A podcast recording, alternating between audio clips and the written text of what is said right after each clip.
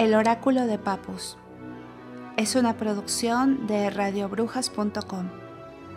Intervienen como narradora Adriana Loza. Vendedor Seba de Aldana. Inés Bocalto Jessica Bautista. Papus Árbol Gótico. Jefe Isaúl García. Novio Edgar Verduzco. Novia Ana Osegueda. Vándalo Edgar Vázquez. Novia de Vándalo Karen Olimpo. Reportero Edgar Vázquez. Madame Bayot Tabiork. Contertulio Erin LTH. Vigilante Jonathan. Y una participación especial de Julio Marín. Texto y guion adaptado de Druida CC para Radio Brujas. Prohibida la reproducción total o parcial de la obra, propiedad de radiobrujas.com.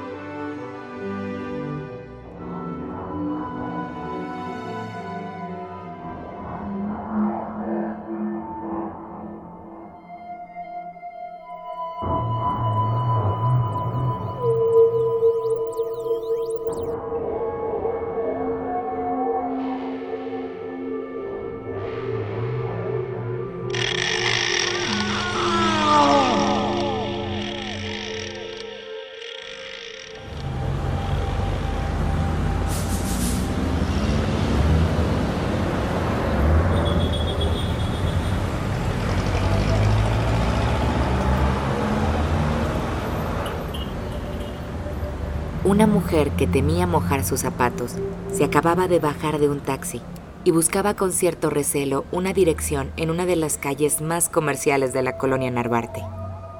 No paraba de mirar al cielo. Su tono gris no terminaba de convencerla del todo de que la lluvia había terminado. La figura de Inés Bocalto, elegante, pero que uno podía jurar que se había arreglado con más prisas que acierto, quedó parada frente a un enorme portal con una puerta desvencijada y vencida de años, y cuya pintura gritaba que casi no conoció una brocha desde los tiempos de la Revolución Mexicana. Una vez convencida de la dirección, entró en lo que parecía un viejo almacén donde la esperaban. Bueno, pues aquí tiene su máquina. Si sabe rentabilizarla, le dará algunos ingresos. Yo, por desgracia, ya estoy viejo y me he retirado de las ferias y espectáculos. Aquel hombre destapó una gruesa lona, bajo la que se escondía una máquina curiosa. Desconchada y vieja sin duda, necesitaba una buena restauración. El oráculo de Papus rezaba un cartel con letras barrocas y elaboradas. Un lema bajo aquel grueso y barro rótulo le heló la sangre. Conoce tu futuro, si es que tu futuro quiere conocerte a ti. Era una especie de urna de pecera enorme, de casi un metro y medio de altura, que tras un cristal sucio y arañado contenía una figura, un maniquí de un busto en madera de lo que parecía ser el legendario oculista Papus y su gruesa y enorme barba. Destinada en su parte baja para recibir monedas, Aquel artilugio supuestamente una vez depositadas las monedas entregaba una carta que predecía el futuro de quien lo consultaba.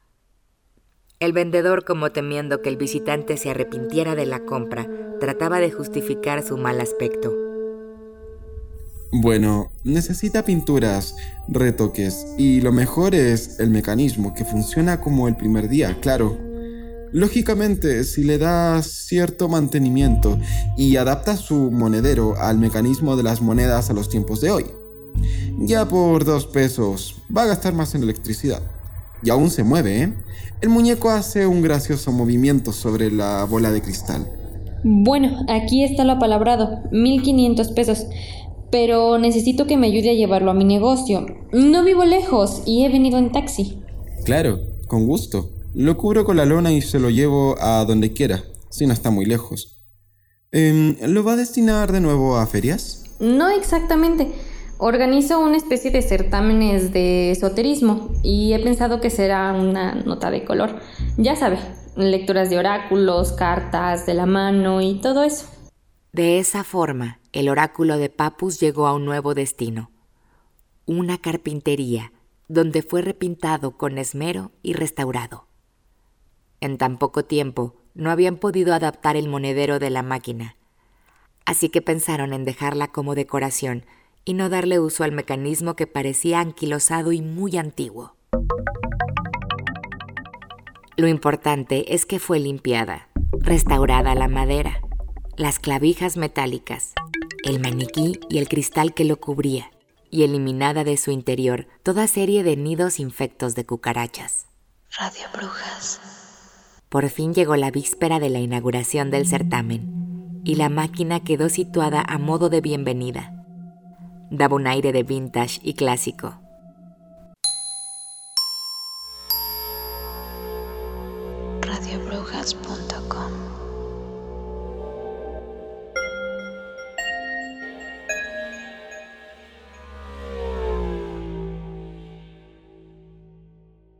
Fue entonces que uno de los operarios que acababa de colocarla miraba curioseando la figura de Papus, que a ésta se le iluminaron los ojos y dejó caer un ticket en la ranura inferior. Lo sumamente extraño era que tras comprobarlo el operario, la máquina no estaba enchufada a la toma de la corriente. La suerte del hombre cabal está en no seguir al borracho en su desvarío, ya que loco morirá esta misma tarde. Esta misma tarde. Al operario le pareció gracioso, pero no le dio importancia hasta que apareció su jefe borracho. Ya, güey, ¿a qué esperas? Vámonos de aquí. Oh, patroncito, mejor le alcanzo yo luego. Eh, recordé que tengo unas cosas que hacer. No, hombre, no. No, güey, no está en condiciones de manejar. Hijo de la chingada, pues ahí te quedas. Pocas horas después, y en lo que tardó el operario en llegar al negocio, sintió que la sangre le quedaba helada. Le acababan de comunicar que su jefe había tenido un accidente mortal y había fallecido. Llamó muy nervioso a Inés Bocalto. En un principio, Inés no le dio la mayor importancia al testimonio del operario. Por prudencia, decidió llamar al vendedor por si la máquina tenía antecedentes extraños. Pero este, muy nervioso, no quiso darle explicación alguna, temiendo que cancelara la venta. Colgó muy nervioso, no sin antes decirle que incluso gratis, incluso habría pagado para que alguien se llevara esa máquina del diablo. El certamen ya estaba en marcha y siempre le había gustado ese edificio a Inés, enorme, destartalado y con una arquitectura decadente y neoclásica. Su fachada de ladrillos había sido esmeradamente trabajada en los años 50. Era un edificio que tenía muchísimas posibilidades y guardaba el mismo tono y fiebre del Art Deco en la época de la Ciudad de México. El certamen comenzó sin ningún tipo de incidente, en el que Inés Bocalto no dejaba de vigilar muy de cerca la máquina, y a los dos días, ya cansada, abandonó su puesto de vigilancia. Justo entonces fue que una pareja de novios se tomó una fotografía junto a ella, y la máquina tras iluminar los ojos del maniquí dejó caer un ticket en esa especie de boca que entraba en la madera. La dicha de los enamorados no es la dicha de un noviazgo donde la mujer tiene encuentros furtivos con su vecino. ¿Qué? ¿Qué mala onda es esto? ¿De dónde salió? Sí, qué mala onda. Radio Brujas. Esto es una máquina del diablo. No sé cómo se enteró. Me da miedo. Sí. Ay, por favor. Necesito una iglesia. Necesito confesarme. ¿Cómo? O sea que es cierto, pinche Si resbalosa. tú nunca estabas. Pero ¿cómo te atreves, Tú nunca piruja? me has apoyado. Nos íbamos a casar en tres meses. La noticia corrió como la pólvora. Algo le decía en su instinto a Inés que la máquina traería muchos problemas. En los días sucesivos, el certamen fue un éxito de convocatoria, porque desde antes de abrir y muy temprano, una enorme y larga fila de curiosos hacía fila. Todos querían ver la máquina, el oráculo de Papus, de la que contaban maravillas. Uno de ellos era un hombre bastante vándalo que se empeñaba en que la máquina le diera una de aquellas cartulinas mágicas. ¡Vamos! ¿A mí no piensas decirme nada? Te voy a golpear. A ver si así dices algo. Vámonos, deja eso en paz. No me da buena espina. La extraña pareja se marchó. Repentinamente pudo oírse un frenazo, y quienes estaban en el interior salieron apresuradamente para comprobar cómo el hombre que hasta hace poco había estado pateando la máquina yacía muerto en el asfalto. La noticia corrió como la pólvora. Por extraños mecanismos sociales, las leyendas urbanas y los bulos, corría el rumor de que era una máquina maldita para unos y una máquina asombrosa y mágica para otros. Como fuera, miles de personas querían verla, consultarla, y en los días sucesivos el número de visitas se incrementó sin que la máquina hubiera vuelto a entrar en acción. El colmo llegó con la visita de la televisión. Un canal nacional quería entrevistar a Inés frente a la máquina.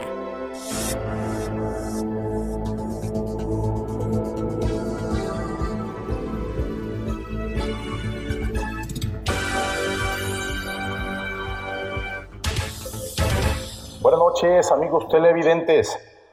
Nos encontramos con la doctora Inés Bocalto en el segundo certamen de ciencias ocultas que patrocina la doctora misma. Pero antes, déjenme comentarles que la ciudad es un hervidero de rumores sobre la máquina que pueden ver justo a mis espaldas, de la que muchos, muchos aseguran que es un truco publicitario de usted, doctora Inés. ¿Qué tiene que decir al respecto?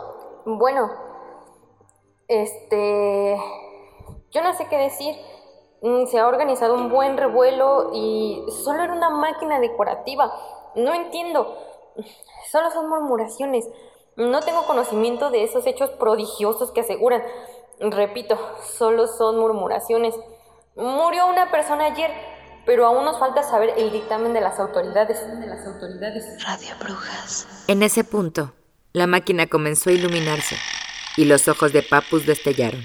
Se inclinó ante la bola de cristal que se guardaba en la urna y la máquina dejó caer un ticket de cartón frente a las cámaras.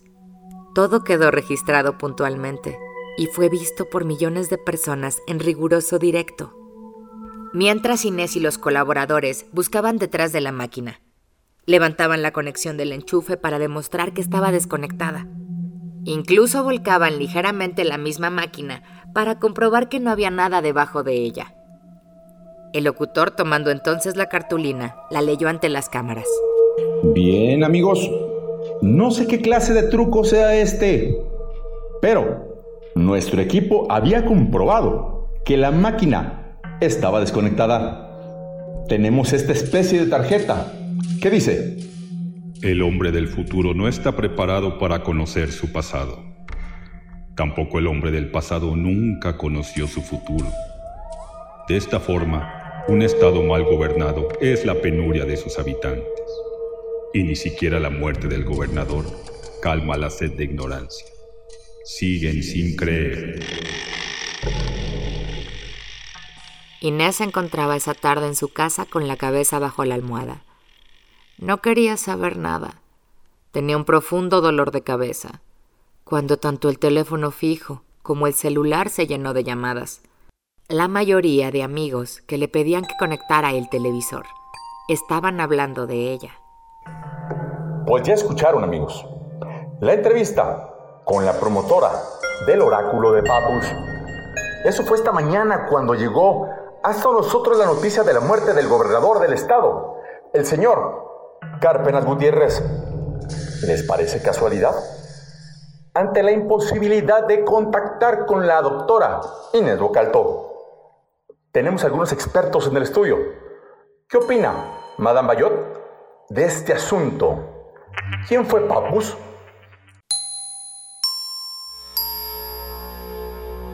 radiobrujas.com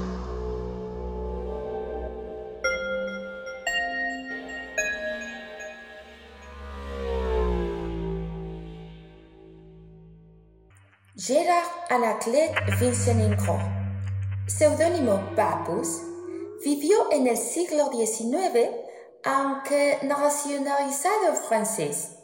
Era de origen gallego. Ha sido uno de los más importantes ocultistas y parapsicólogos, fundador de los Rosacruces.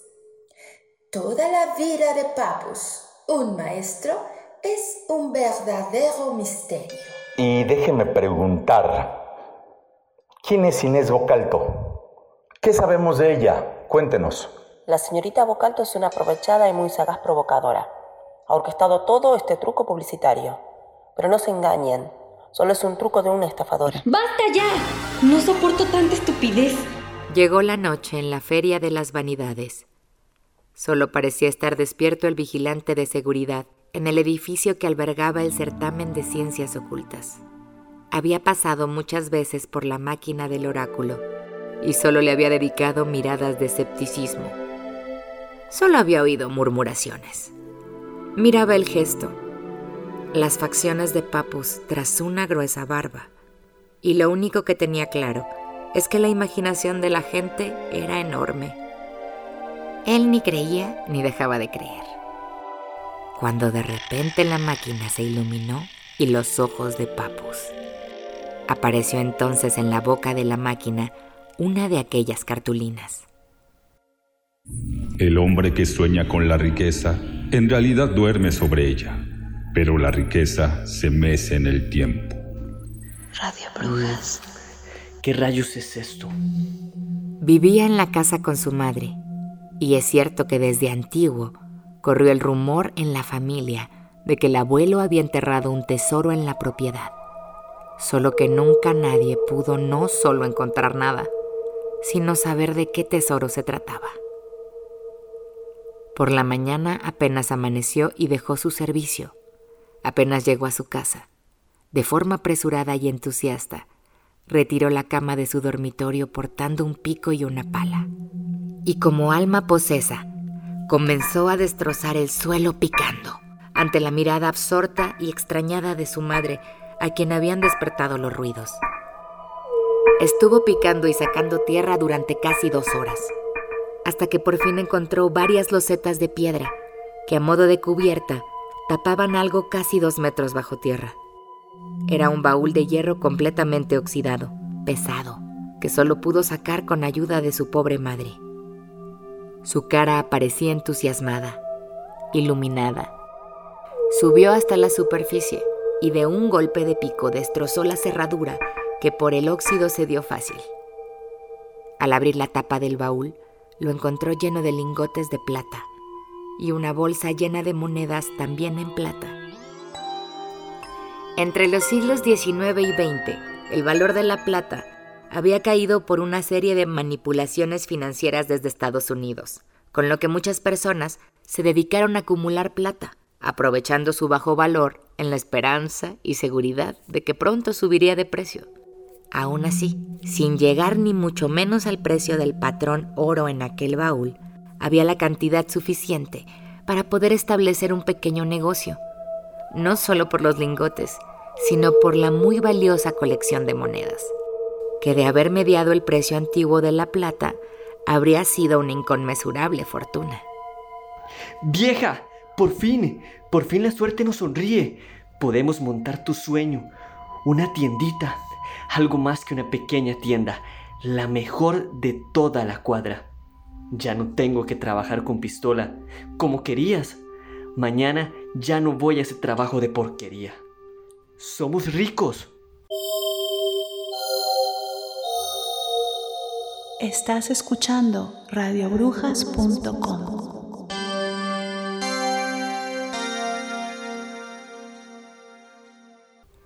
Esa misma mañana, el día de cierre, había acudido Inés al edificio del certamen.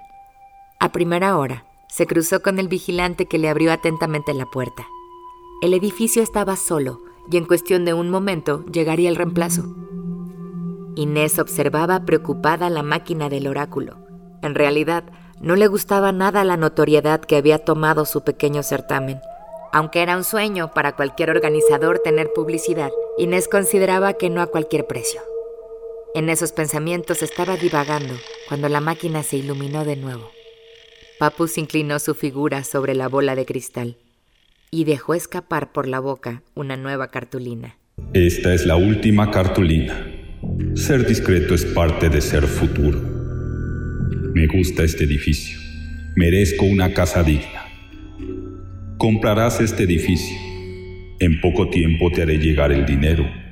Tú tendrás tu sueño y yo tendré mi descanso. En pocas semanas se olvidará todo este torbellino que a ninguno de los dos nos gusta. Inés quedó perpleja, pero decidió seguir puntualmente las instrucciones. Y en efecto, una compleja serie de hechos se fueron sucediendo, por los que cada día se hacía más cercana la adquisición del edificio.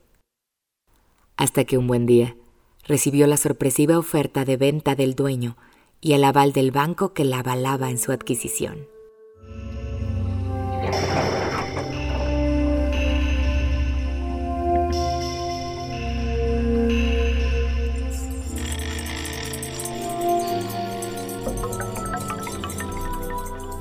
El oráculo de Papus es una producción de radiobrujas.com.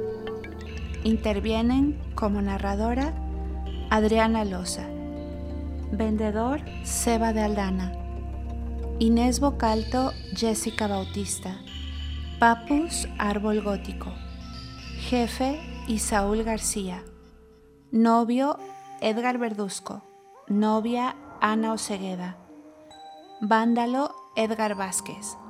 Novia de vándalo, Karen Olimpo. Reportero, Edgar Vázquez. Madame Bayot, Tabiork. Contertulio, Erin LTH. Vigilante, Jonathan. Y una participación especial de Julio Marín. Texto y guion adaptado de Druida CC para Radio Brujas. Prohibida la reproducción total o parcial de la obra, propiedad de radiobrujas.com.